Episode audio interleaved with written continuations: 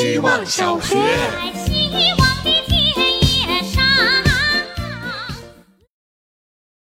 大家好，我是小马路。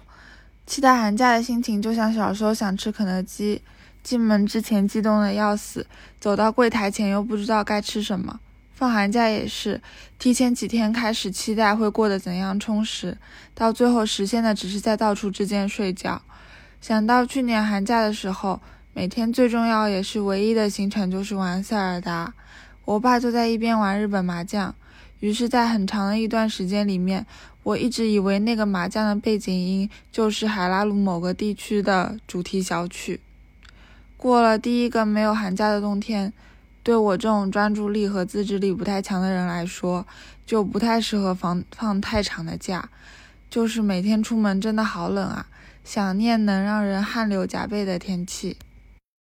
希望小学，一分钟，大家好，我是小叮当。今天直接摸家居服口袋吧，巴掌深的口袋里是一张自行车闯红灯的罚单。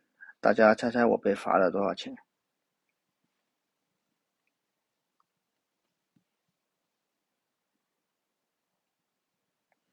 丁是五十五十人民币，我想毁了那个躲在一个路口之外偷偷摸摸的国家机器人。如果我是一位辛苦工作的低保户，五十块几乎是一家人一天的伙食费。今晚吃什么？万一今天是孩子生日，赶回家想给孩子买个法斯诺的蛋糕切片，这么一罚，孩子的天都塌下来了。到底那些官老爷是怎么定的这个金额？难道他们不知道五十块在小学里可以完美躺平整个学期，然后还能用剩下的二十几块来一杯星巴克吗？希望小学，大家好，我是小敏，我是一个典型的内向人，在社会上比起内向型，人们更追求活跃而自信地表达自己的性格外向型。大部分的人认为外向的人比较豁达，善于交际，人际关系也很融洽。往往有的时候，社会对内向的人说要学会外向一点。曾经有些人跟我说过此类话，我也开始想要改变我自己。不过发现我比较喜欢独处，通过独处的时间来补充能量。得益于我这种内内向的性格，我可以在自己的时间里读书，或充分的完完成自己想要做的事情，并拥有了一个好的习惯。因此，没必要改变个人的内向性，也不能强迫改变。希望小学，今天和同事们一起聚了餐。因为这个月底有一个同事要离职，虽然一起吃着饭，但其实一桌人也没有太多的交流，好像就是各吃各的，努力多干饭。我在手机上和朋友发微信说，即使和同事们在工作时间聚在一起，也并没有觉得彼此的联系更加深一点。他回复我说，只要工作挣到钱就好，降低期待。降低期待，也许有很多事情就不会让人那么难以接受，而是觉得这样也可以，或者我忍忍就过去了之类的。但是偶尔又会觉得，我应当值得更为茂盛的情感和更为鲜活的体验。这种矛盾撕扯着我，以至于很难就安于这样。但大多数时候，属于我的人生时间就这样走过去了。希望小学。大家好，我是小嘟噜。在一本书里获得了一个新观点：其吃进食物的种类和数量远远超过了其身体需要的饕餮之徒，和浪费食物的人一样可恶。很震撼，因为我从来没有细想过这件事情。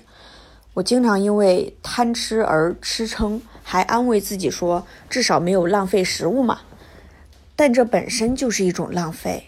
从今天起，我要用新的观点对待饮食，并不是全部吃完就叫尊重食物，而是让每一份食物都进入需要它、欣赏它的胃。希望小学，大家好，我是小雪人。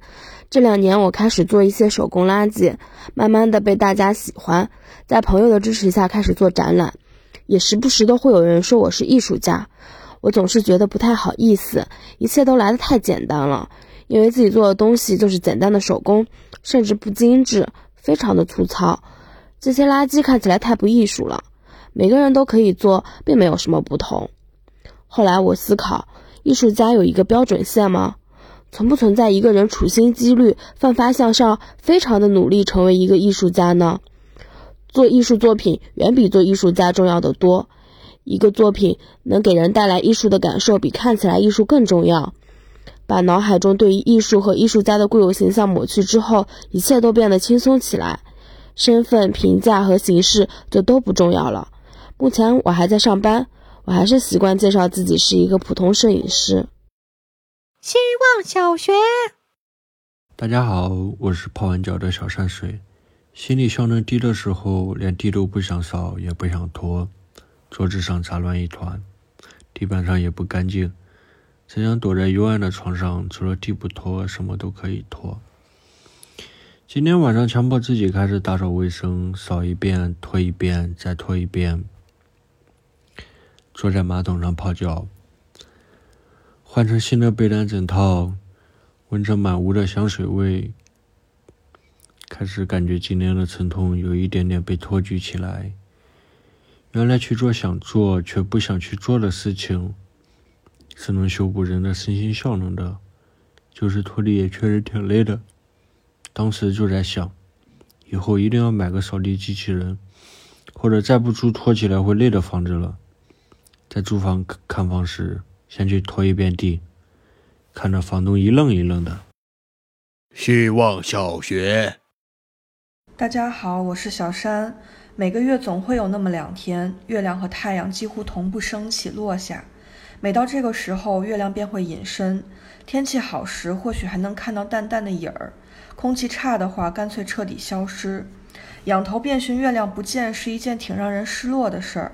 仿佛某种连同月亮共生的清冷与黑暗也一起没有了，而且这种情况和单纯的阴天还不一样，因为哪怕云层再厚，我依然能确定它在那里亮着，发着光，它就在那儿。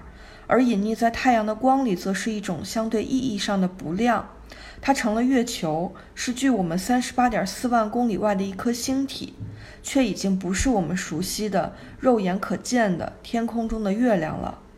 于是，光明在这里，这个时候反而成了一种阴影，一种让月亮消逝的灿烂且光芒万丈的阴影。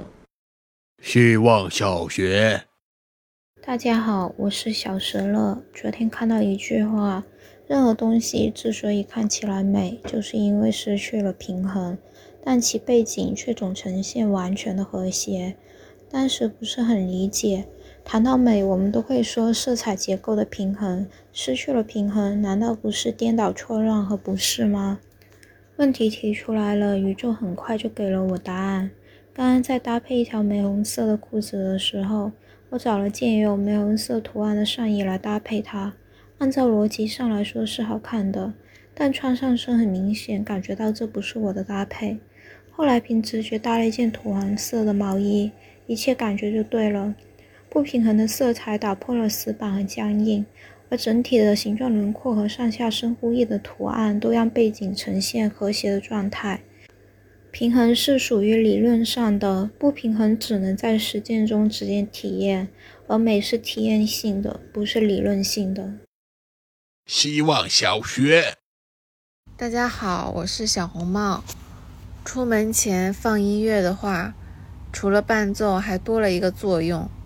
就是判断时间，洗漱一首歌，搞这搞那找出门的东西，又过了一首歌，距离出发就剩不到三首歌了。时间具体化后，行动也有了节奏感。歌单现在的名字也是按照场景推荐了：夜晚漫步、敷面膜、化妆歌单。需要急速走路的时候，我会找到健身超燃歌单，听起来像是会在跑步机上挥洒汗水，不自觉脚步更快了。希望音乐软件可以像搜索软件一样，可以无痕听歌，这样就不会在偶然点开爆火神曲后，被大数据一下子锁定我的口味，神曲在第二天填满我的日推。